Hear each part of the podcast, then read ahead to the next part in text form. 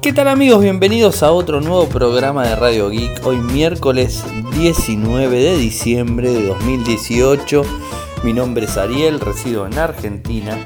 Me pueden seguir desde Twitter, el nick es arroba arielmcor. En Telegram nuestro canal es Radio Geek Podcast y nuestro sitio web infocertec.com.ar. Como todos los días, realizamos un pequeño resumen de las noticias que han acontecido en materia de tecnología a lo largo de todo el mundo. Hoy eh, va a ser un, podcast eh, casi casi podríamos decir monotemático eh, porque hay toda una historia detrás en, relación a Facebook y en relación a lo que se dio a conocer de la información que fue filtrada, que Facebook le brindó a determinadas empresas, grandes empresas, imaginarán de cuáles estoy hablando, ahora les voy a comentar un poco más.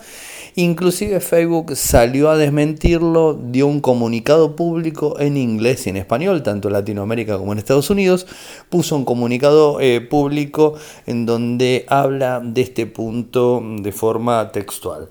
Así que lo que voy a hacer es, eh, en principio, eh, contarles los temas más importantes que están relacionados no solamente esto mm, de Facebook, sino un, par más, que no, no son tantos.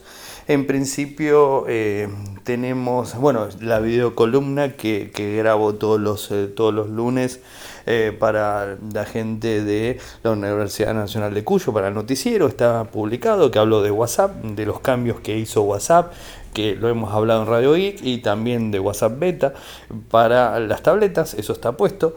Eh, también lo que tiene que ver con unas imágenes eh, filtradas de un Xiaomi Play que va a ser lanzado el 24 de diciembre en China, obviamente. Un equipo que tiene buenas características, una pantalla de 5.84 pulgadas Full HD+, un procesador octa-core de 2.3 GHz, 6 GB de RAM, 32, 64 y 128 de almacenamiento interno, doble cámara trasera 12 más 12, una cámara delantera de 8 megapíxeles, eh, batería de 2900 mAh, va a venir con Android 8.1, con el sistema eh, La Capa, el MIU, y después, bueno, características eh, básicas. No tenemos valores y en principio va a ser lanzado únicamente en China. Y puede llegar a ser que en otras partes del mundo el mismo equipo sea lanzado como Xiaomi Redmi 7, que es un poco lo que se había filtrado eh, por Tena hace un tiempo.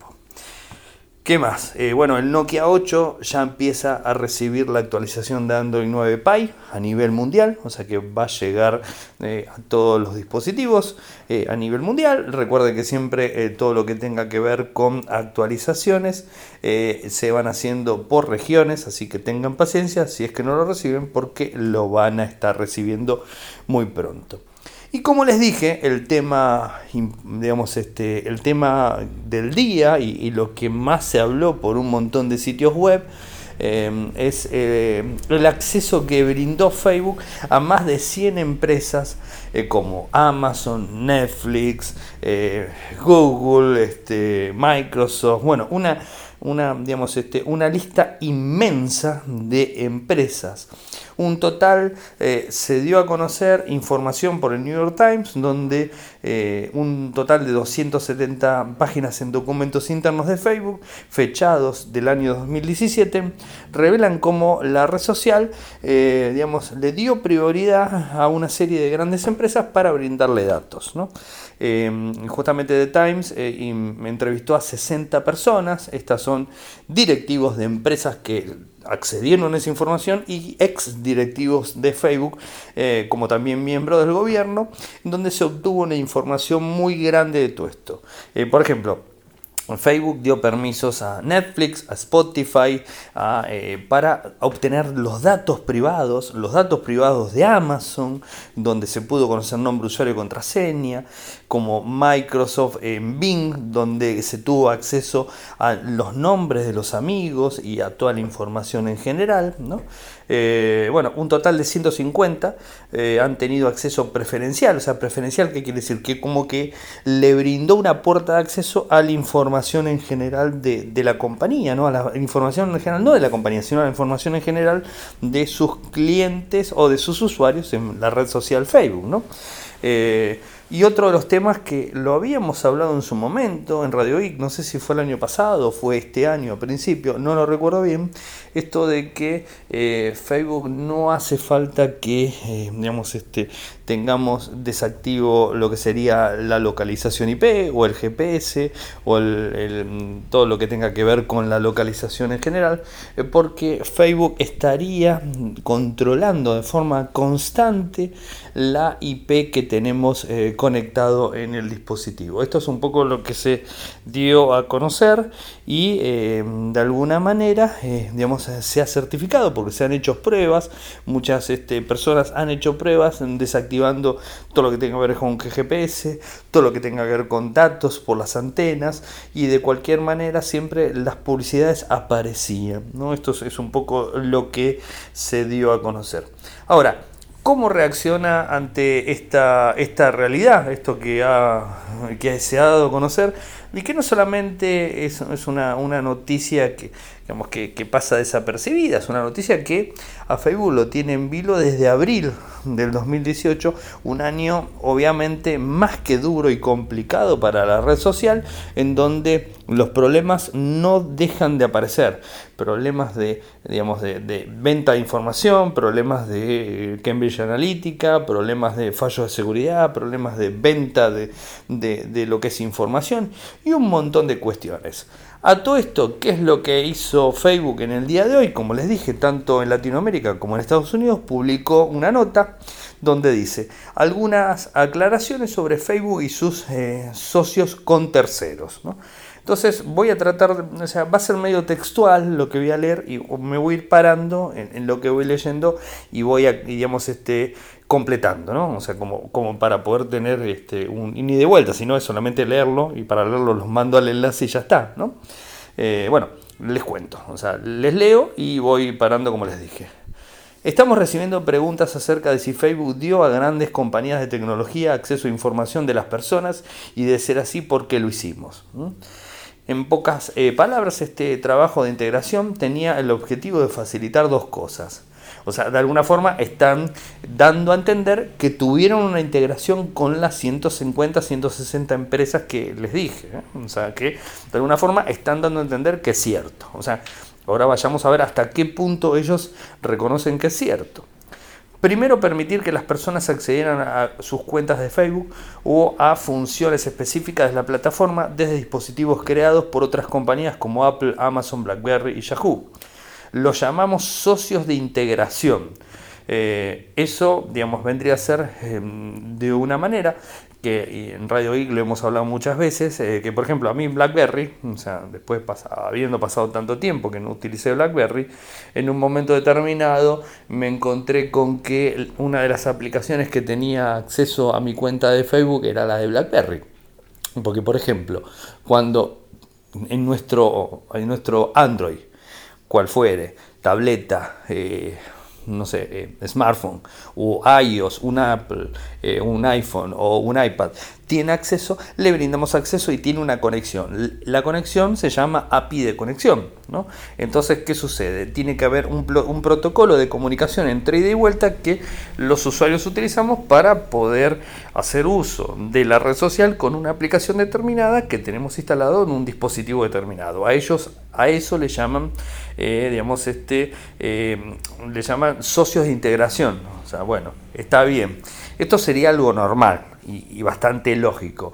El problema pasa por nosotros, ¿no? Acá, digamos, hago un poco de mea culpa, eh, porque a mí me pasó con BlackBerry, por ejemplo, eh, pasa con nosotros cuando tenemos que desactivar, o sea, tenemos que desactivar BlackBerry. Si no tenemos más BlackBerry, o sea, pero no BlackBerry, eh, el, K1 o el K2, el que está ahora. No, no, cuando no tenemos más BlackBerry con el BES, con el BIS, esos BlackBerrys antiguos que tenían un sistema operativo propietario y fijo de ellos, que no era Android, bueno, hay que desconectarlos, o sea, hay que de vez en cuando entrar a Facebook, a nuestro perfil y ver todas las aplicaciones aplicaciones que están conectadas y deshabilitarlas. Y justamente la aplicación de BlackBerry o la aplicación de iPhone o la aplicación de Android son aplicaciones que están conectadas. Bueno, eso habría que sacarlo. ¿no? Y también está, segundo, lo que dicen ellos es eh, brindar más experiencias sociales a las personas, como poder ver los, las recomendaciones de sus amigos de Facebook en otras aplicaciones y sitios populares como Netflix, The New York Times, Pandora, Spotify. Bueno, esto ya lo sabemos, ¿no? O sea, esto es cuando estamos brindando información. O sea, no sé si a ustedes les pasó, por ejemplo, ¿no? Por decir algo, Spotify, ¿no? O sea, estoy escuchando Spotify y está avisando que estoy escuchando determinada canción. Bueno, esas son conexiones que se hicieron, que, de alguna forma nosotros las permitimos, pero ya venían por default las aplicaciones, ¿no? Que eh, Facebook las permitió. Queremos ser claros, eh, queremos ser claros. Ninguna de estas asociaciones o funciones concedió a terceros acceso a la información de las personas sin su expreso consentimiento, ni tampoco infringieron nuestro acuerdo con la FTC de 2012. Se están lavando las manos, no hay vuelta. ¿Cómo las personas usaron estas funciones? Las personas usaron estas funciones de diversas maneras, como por ejemplo a través de apps que les permitían acceder a sus cuentas de Facebook en dispositivos Windows Phone. Bueno, acá está Microsoft, o sea, eh, gracias a eh, utilizar Windows Phone accedíamos desde Facebook y bueno, utilizábamos la aplicación. Bueno, o sea, otra tampoco quedaba.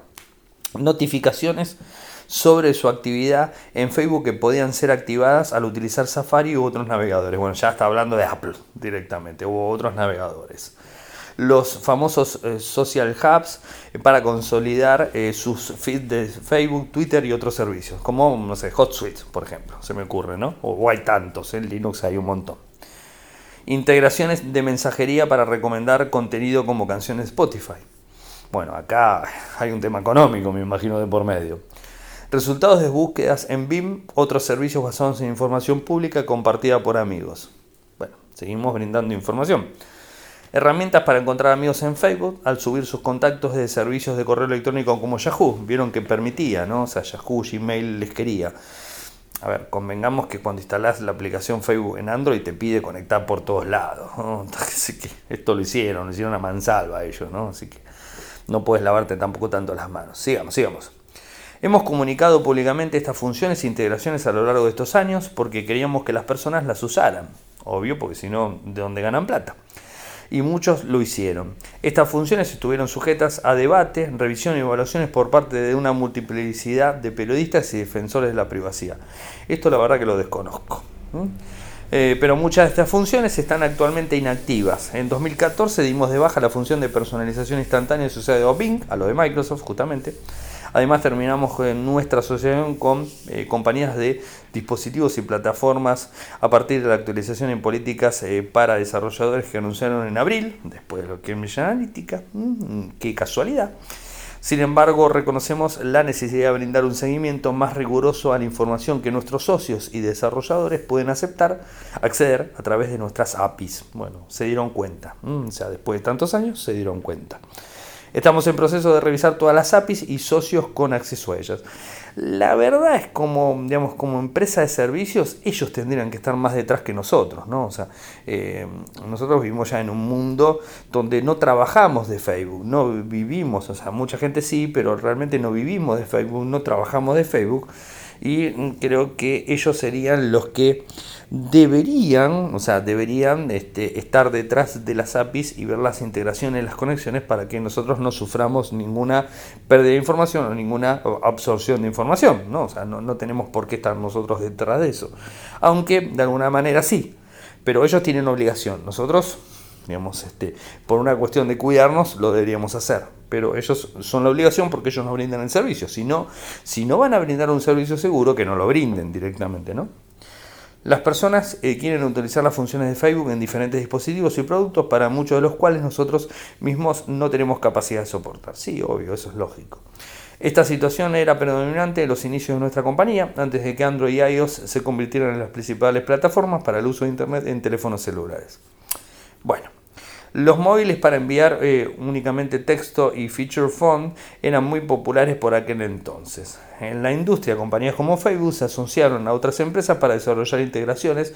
La aplicación de BlackBerry Hub es un ejemplo. A través de ella las personas que tenían dispositivo de BlackBerry podían iniciar sesión en Facebook y acceder al mismo newsfeed que venían en la computadora. La información que provenían permitía a las personas acceder a sus propias cuentas de BlackBerry y BlackBerry no, no podía utilizar esta información para sus intereses. Es mentira porque realmente cuando estaba BlackBerry Hub eh, ya estaba Android y estaba iOS, o sea que no es tan así tampoco. Pero no importa. A lo largo de los años, Facebook, eh, Facebook eh, concretó acuerdos de integración similares con Amazon, Apple, Microsoft y Yahoo y otras compañías, acuerdos supervisados. Si habrían sido supervisados, no estaríamos hablando de esto. Eh, por nuestros equipos de asociación, estrategias y productos. Bueno, cambien a esta gente porque la verdad que no hicieron bien su trabajo. Nuestros socios eh, construyeron diferentes tipos de integraciones, incluyendo versiones móviles de Facebook y de social hubs, funciones que eh, agrupaban Fit de Facebook y de otras compañías. Hemos dado de baja casi la totalidad de estas asociaciones en los últimos meses, exceptuando los acuerdos con Amazon y con Apple por su utilidad para personas y para funcionar bajo contratos activos. Bueno, evidentemente todas las personas que pusieron antes estuvieron todas eh, por no decir una mala palabra, ¿no? O sea, estuvieron de más, ¿eh? así lo decimos, y ahora le dan de baja, o sea, ahora se dieron cuenta que estaba todo mal. Eh, bueno, también mantenemos activo a Toby, una integración que permite a las personas con ALS acceder a Facebook y notificaciones de navegador para los usuarios de Alibaba, Mozilla y Opera. Bueno, esto son cosas ya muy, muy puntuales. Esto significa que estas compañías accedieron a mi información de Facebook sin mi autorización. Lo importante, ¿no? Es la pregunta que se hicieron todos los periodistas hoy, que reventó todo, toda, esta, toda esta data. Nuestros socios de integración debían, debían obtener autorización de las personas. Se requiere que la persona inicie la sesión con su cuenta de Facebook para utilizar la integración ofrecida por Apple, Amazon y otros socios. Bueno, sí, ya le estamos echando de vuelta. La pelota se la tiramos para el lado del usuario. Siempre el usuario tiene la culpa, ¿no? Pero el que dio la integración la diste vos. Facebook dio la integración. O sea que, de última, si no estaban de acuerdo, si ellos veían que podía llegar a tener algún tipo de problemas este, este acceso, esta integración, todo esto, no lo habrían dado, muchachos. O sea, ahora no le echemos la culpa al usuario, porque ustedes se hicieron millonarios con, con Facebook, con sus integraciones de terceros y toda la, toda la historia, ¿no? O sea, me parece que poco hipócrita la respuesta. Eh, ¿Qué era la personalización instantánea y cómo funcionaba? Esto, bueno, dice, personalización instantánea es un producto que ofrecimos a determinados socios entre 2010 y 2014. El producto involucra información pública en Facebook y en una asociación diferente a la cual a le describíamos anteriormente. Con la, con la función de personalización instantánea, las personas podían vincular su cuenta de Facebook con otros servicios como Rotten, Tomatos, Shell, para su información pública que compartían a sus amigos. Bueno, yo qué sé, a ver, vamos de vuelta a la misma. Si ustedes veían Facebook, veía que realmente esto era peligroso, lo habrían deshabilitado y que los usuarios se creen las cuentas si se quieren compartir algo que lo compartan de forma manual. Todavía sigue existiendo la forma manual y va a seguir existiendo siempre. Al buscar en Bing artículos eh, sobre su próximo viaje a Europa, por ejemplo, podían obtener resultados basados en los que sus amigos habían compartido públicamente. Y la verdad que no me interesa esto, la verdad que no, a mí como usuario no me interesa. Puede que haya un grupo muy reducido de personas que sí. ¿no? Las personas podían desactivar la personalización instantánea en cualquier momento que desean hacerlo. Sí, pero no le diste la información para que sepan que lo podían hacer. ¿Tuvieron los socios acceso a mis mensajes? Sí, pero las personas explícitamente debían iniciar sesión en Facebook para utilizar la función de mensajería de un socio. Eh, tomemos a Spotify eh, como ejemplo. Siguen tomando Spotify, le dan duro a Spotify. Eh, eh, en la versión de escritorio Spotify puedes enviar y recibir mensajes sin abandonar la aplicación. Nuestra API brindaba eh, a nuestros socios acceso a los mensajes de las personas para que esta función fuera posible. De vuelta, si no servía y era peligroso, ¿para qué la dejaste activa? Porque algunos de nuestros socios todavía tenían acceso a información de las personas en el 2007, mucho después que se eliminara la función de personalización instantánea. La función instantánea solo eh, se utilizó información pública y no tenemos evidencia de que los datos se hayan usado incorrectamente después de que se cerró el programa. Sin embargo, no deberíamos haber dejado activa las APIs, por fin una la reconocen. Eh, dejado activa las APIs para el programa después de su cierre. Hemos eh, implementado varias iniciativas este año para limitar el acceso de los desarrolladores a la información de las personas en Facebook y como parte de este esfuerzo continuo estamos revisando todas nuestras APIs y los socios que pueden acceder a ellas. Este es un trabajo importante que se basa en nuestros sistemas existentes que rastrean las APIs y controlan quién puede acceder a ellos. Bueno, va de vuelta, ¿no? O sea, estamos hablando casi, casi de la misma, misma situación, ¿no? O sea, lo, que arranqué diciendo, o sea, no se, no se están haciendo cargo de eh, problema que, que, sucedió, de la información que brindaron, de las APIs que conectaron, y ellos se hicieron millonarios con nuestros datos, o sea, eh, eh, de más está decirlo que estas son palabras para tratar de, tranquilizar a los periodistas que son más incisivos y que son más críticos con la compañía y todo eso. Eh, en Radio Geek y en Infocertec lo hemos dicho y escrito muchas veces. Todos los servicios que son gratuitos eh, y que son servicios en sí tienen dos grandes problemas. Son gratuitos hasta que dejan de ser gratuitos porque no son rentables para el desarrollador que los creó ese primer punto. Y segundo punto, no existe eh, el servicio gratuito. El servicio gratuito no va a existir jamás. ¿Y por qué no va a existir jamás? Porque de alguna manera tiene que tener rédito. Se necesitan servidores, se necesita gente, se necesita personal, se necesita eh, desarrollo, se necesita infraestructura de todo tipo, se necesita logística, se necesita eh, personal humano en sí, o sea, se necesita muchas cosas que eso lamentablemente no viene del aire y del sol y no viene así hay que pagarlo. Entonces, una empresa que invierte tanto en, digamos, en, todo esto necesita ganar dinero. Ahora, si nosotros pensamos que Facebook, que Twitter, eh, que Gmail, que cualquier servicio que ustedes vean y utilicen eh, son, eh, digamos, de empresas eh, que no ganan, un, no ganan ningún tipo de dinero de ninguna manera y que no le estamos aportando un beneficio económico, bueno, lamentablemente, cerrando el 2018, si hay alguien que le quedaba alguna duda, les tengo que decir que es mentira. Le estamos generando dinero. ¿Por qué? Porque terminan vendiendo nuestra información. Llega un momento que las empresas no se conforman solamente con, con eh, digamos, publicidad. O sea, ¿publicidad en qué sentido?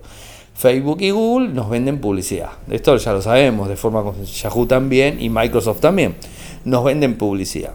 ¿Cómo nos venden publicidad? Viendo nuestros datos cómo vienen nuestros datos y bueno, una vez que nos logueamos en una cuenta de Facebook, en una cuenta de Google, en una cuenta de Microsoft, de Yahoo también, están viendo nuestros datos. Y cuando ven nuestros datos pueden saber cuáles son nuestros intereses. Cuando saben lo que son nuestros intereses, empiezan a, digamos, a ofrecer publicidad.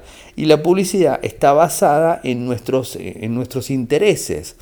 Y a su vez hay, muchas empresas detrás, empresas chicas, grandes, medianas, este, mega empresas eh, que están pagando para poder publicitar en sus sistemas de plataformas de contenidos que se venden a, eh, a, digamos, a los usuarios en sí, o sea, que nos muestran a nosotros. Entonces, ¿qué pasa? Si yo me la paso viendo de tecnología, normalmente cuando accedo a un sitio web que estoy logueado con Facebook, o estoy logueado con Twitter, o estoy logueado con Gmail, o con Yahoo, o con Bing, o lo que fuera, está continuamente mostrándome información de tecnología porque sabe quién soy.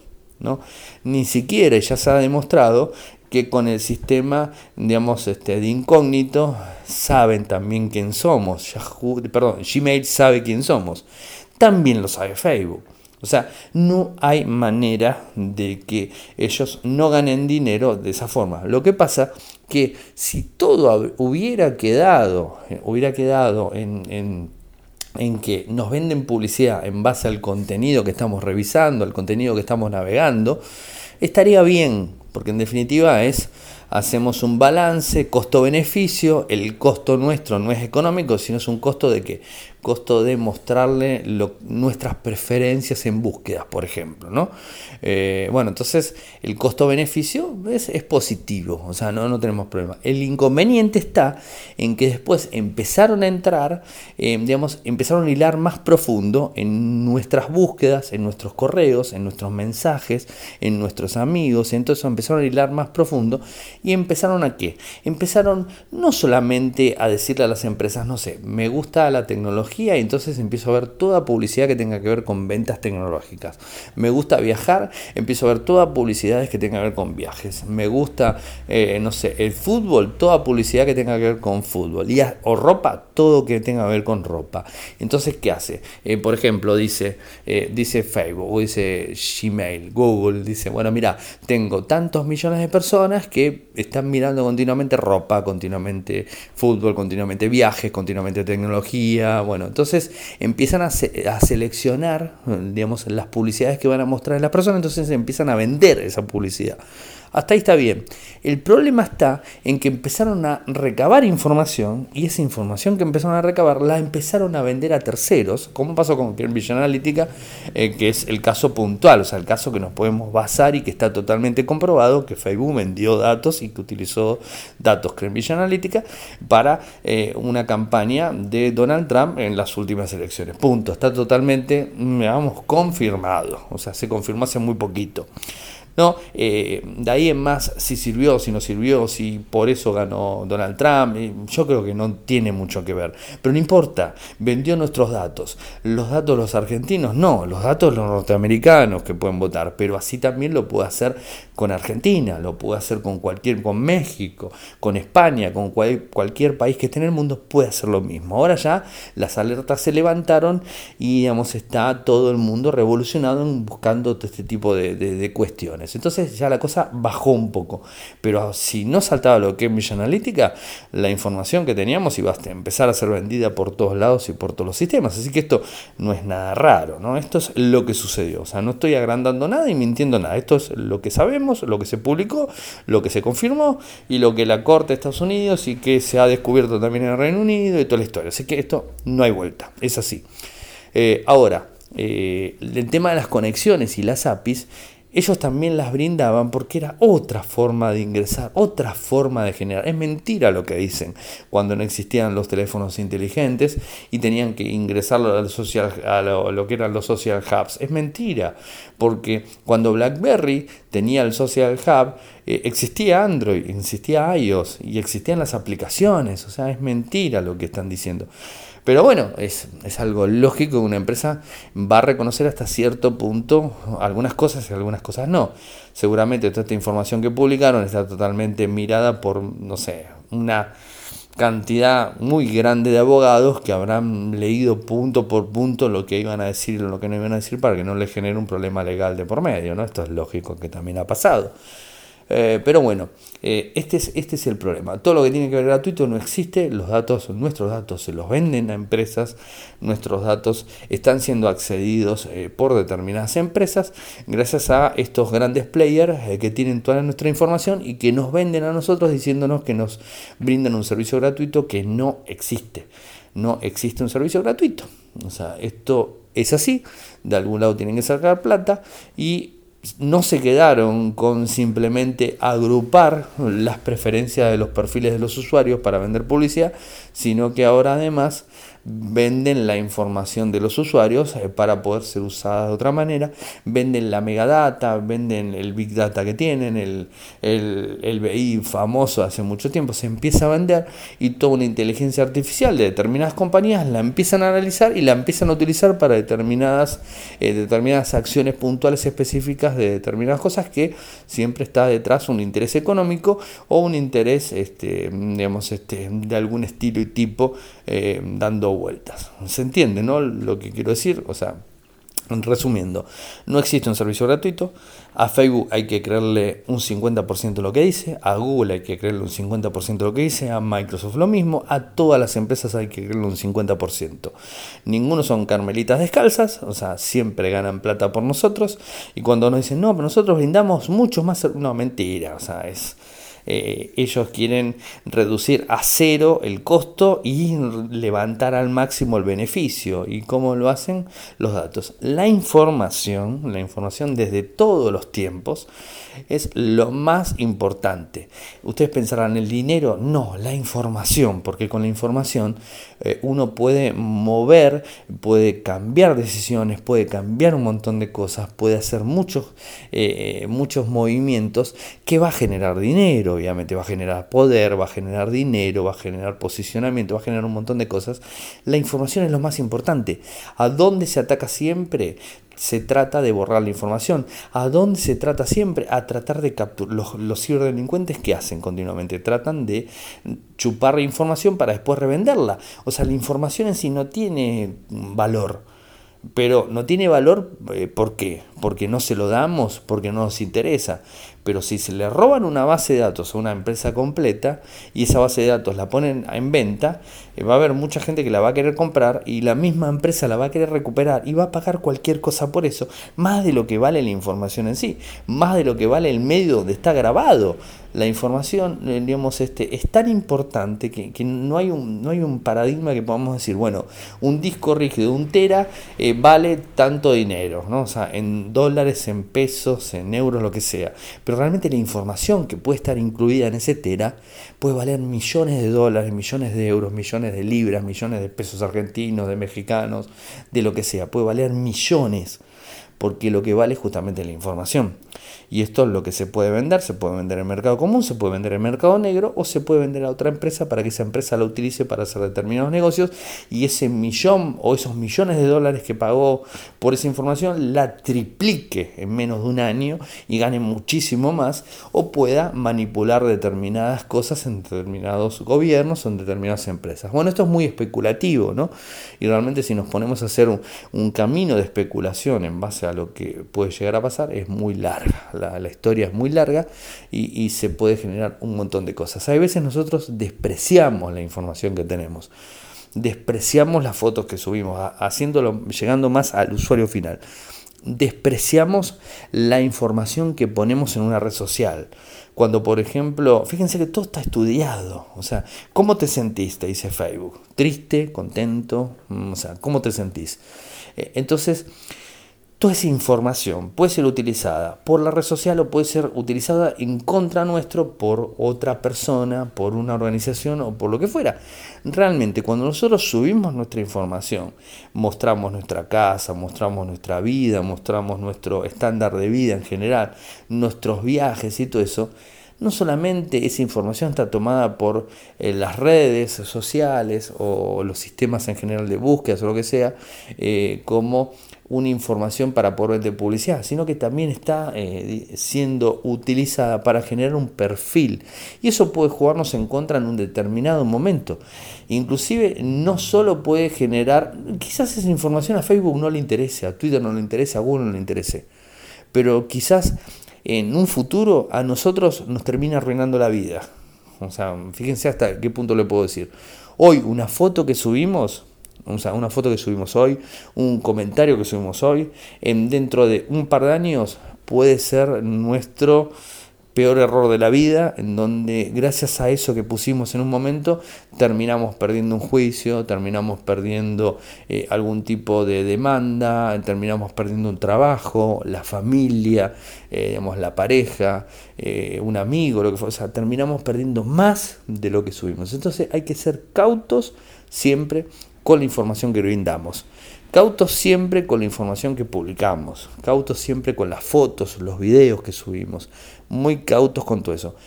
Tenemos que pensarlo dos veces las cosas que subimos eh, para no generar una imagen diferente que en algún momento nos puede llegar a jugar muy en contra. ¿eh? Porque hay muchos casos a lo largo de todo el mundo que esa información que han subido jugó en contra en determinado momento después. Siempre es después, nunca es en el momento. Hoy subiste algo y capaz que dentro de 3, 4 años eso genera un ruido tan grande que te termina arruinando la carrera, te termina haciendo un montón, perdiendo un montón de plata perder amistades, familia, como les dije, o sea, tengan en cuenta eso.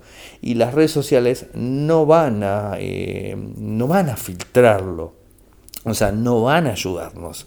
Si está, está. Si la tenés esa foto y la compartiste, fuiste, ya está arriba, no la sacas más. Si la subí, la borré. No, pero esto no lo mira nadie. No, pero no me sigue nadie. Tengo 20 personas que me siguen. ¿Qué, ¿Qué, importa lo que yo subo? ¿Qué les va a interesar lo que yo subo a Facebook, a Twitter, a Google? ¿Qué les va a interesar? Sí que les interesa. O sea, sí que les interesa y les interesa mucho. Bueno, espero que no me haya extendido mucho con, con este tema. Lo he hablado infinidad de veces. O sea, siempre termino diciendo lo mismo. Eh, hay que tener mucho cuidado con, la información que compartimos. Eh, y cada vez más. Esto es cada vez más. Eh, y, y, digamos, este tener los mecanismos bien ahí, atentos a cualquier dato, a cualquier cosa. Porque este, es un arma de doble filo todas estas herramientas que hoy nos están ayudando. Puede ser que en un futuro no muy lejano terminen arruinándonos la vida. Esto es un poco la idea de lo que les quería comentar y más allá en todo ese tiempo, en todo ese interín, estamos haciendo millonarios a una empresa. Que nosotros decimos, wow, me encanta porque me pude conectar con la persona que no así veía hace un montón de tiempo, o a mi compañero de la secundaria, de la primaria, que no lo veía hace como 20, 30 años. Sí, pero ellos ganaron, les puedo asegurar que ganaron mucho más que ustedes habiendo contactado con esa persona, que no deja de ser bueno, es maravillosa la tecnología, a mí me encanta la tecnología, pero hay que utilizarla en su medida justa y de la mejor manera posible, brindar los menos datos que podamos eh, para no eh, generarnos un conflicto o un problema que nos pueda sobrevenir en un futuro y que tampoco le demos las cosas tan fáciles para que ellos sean millonarios y nosotros nos conformemos con haber encontrado a un compañero una compañera de la secundaria o de la primaria que hacía como 30 años que no, no veíamos, ¿no? O sea, creo que eso tampoco es, eh, tampoco es eh, un, digamos, este, un diferencial tan grande como para brindarle ganancias este, entre todos de millones de dólares a una compañía y que nosotros solamente obtengamos eh, una, mm, o sea, una cosa buena, como quien dice. Bueno, llega al final, antes que nada, y para cerrar, agradecer a la gente de lingwar.com.ar por brindarnos el apoyo que vienen dándonos durante tanto tiempo. A ustedes, como siempre les digo, si nos quieren apoyar, lo pueden hacer desde dos formas, en PayPal o en Patreon, www.patreon.com barra Radio Geek, www.patreon.com barra Radio Geek, en PayPal es paypal.me barra arielmcor, paypal.me barra un dólar, un euro, lo que ustedes quieran, esa no hay ningún problema.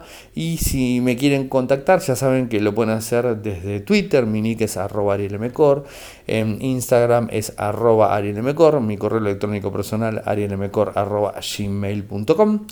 Eh, nuestro sitio web infocertec.com.ar. Muchas gracias por escucharme y será hasta mañana. Chau.